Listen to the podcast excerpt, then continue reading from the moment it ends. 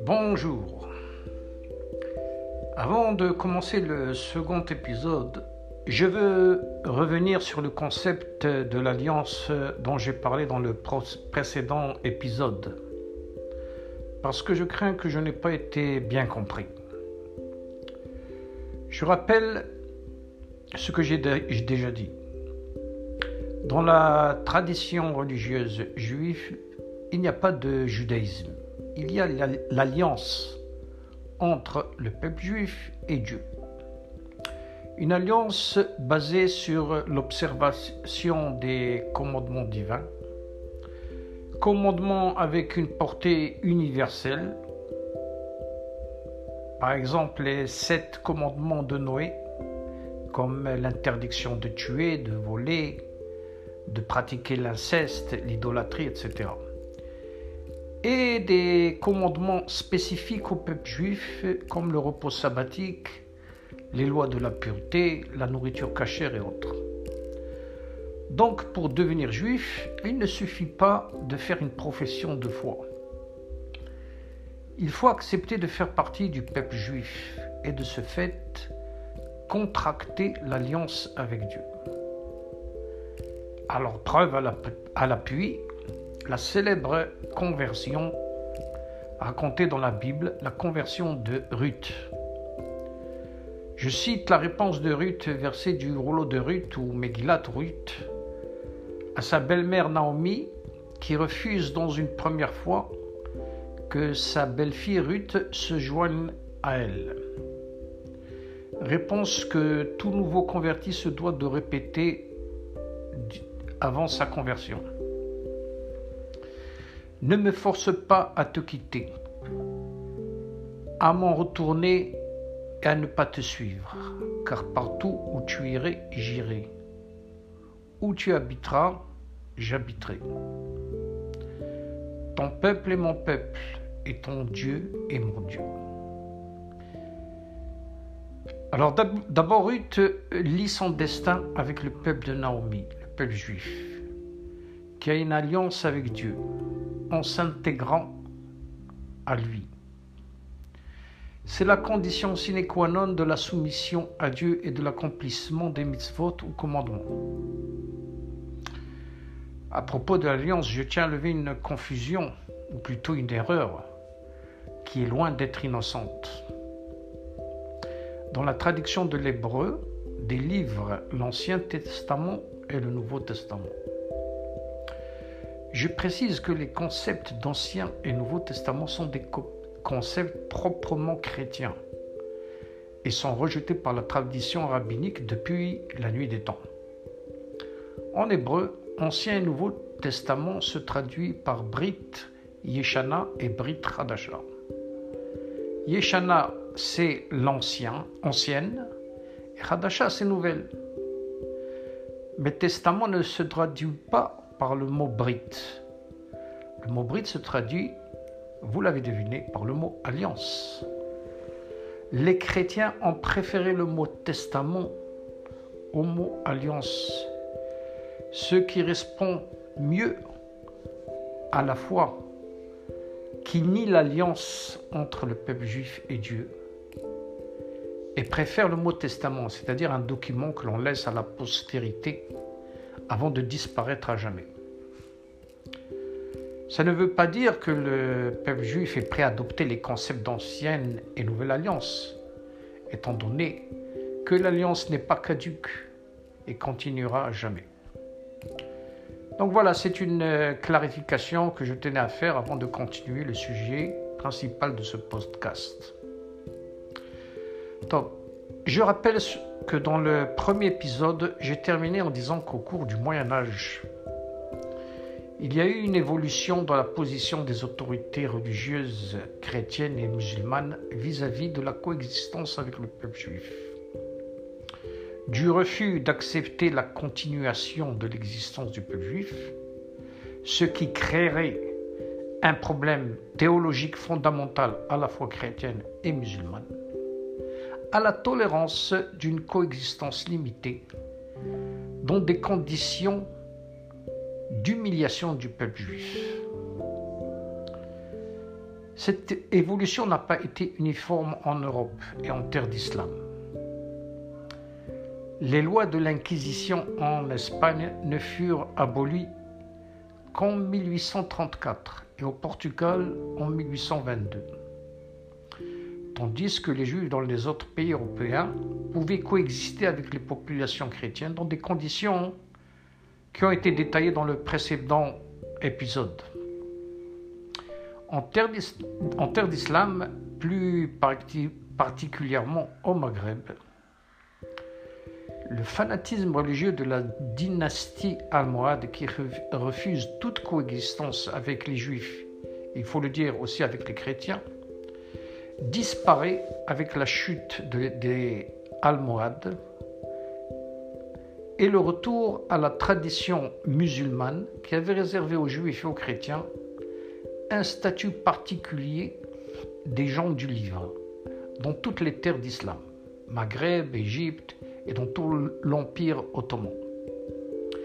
Les juifs en terre d'islam, comme les autres monothéistes chrétiens puis zoroastriens, acquièrent un nouveau statut légal, celui des dhimmi, reposant sur un contrat de, protection et de soumission qui sera interprété divers, diversement dans les lieux et les époques.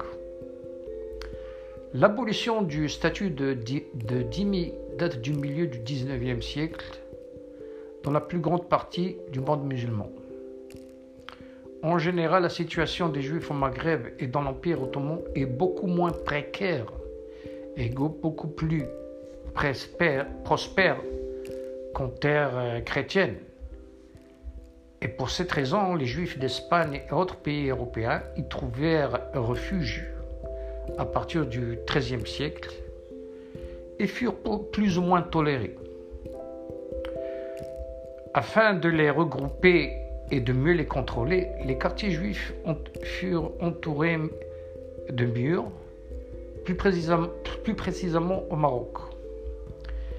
Les juifs étaient des sujets protégés par le sultan, soumis à l'humeur de ce dernier et aux diverses crises qui pouvaient secouer le pays, dont il faisait généralement les frais au cours de, scènes de pillage, d'incendies, de synagogues, de destruction de livres sacrés, de massacres et autres.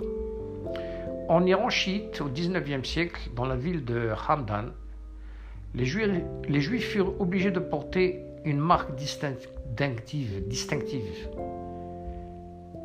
Ils avaient aussi l'interdiction de sortir les jours de pluie pour que leur impureté ne se répande pas en ville.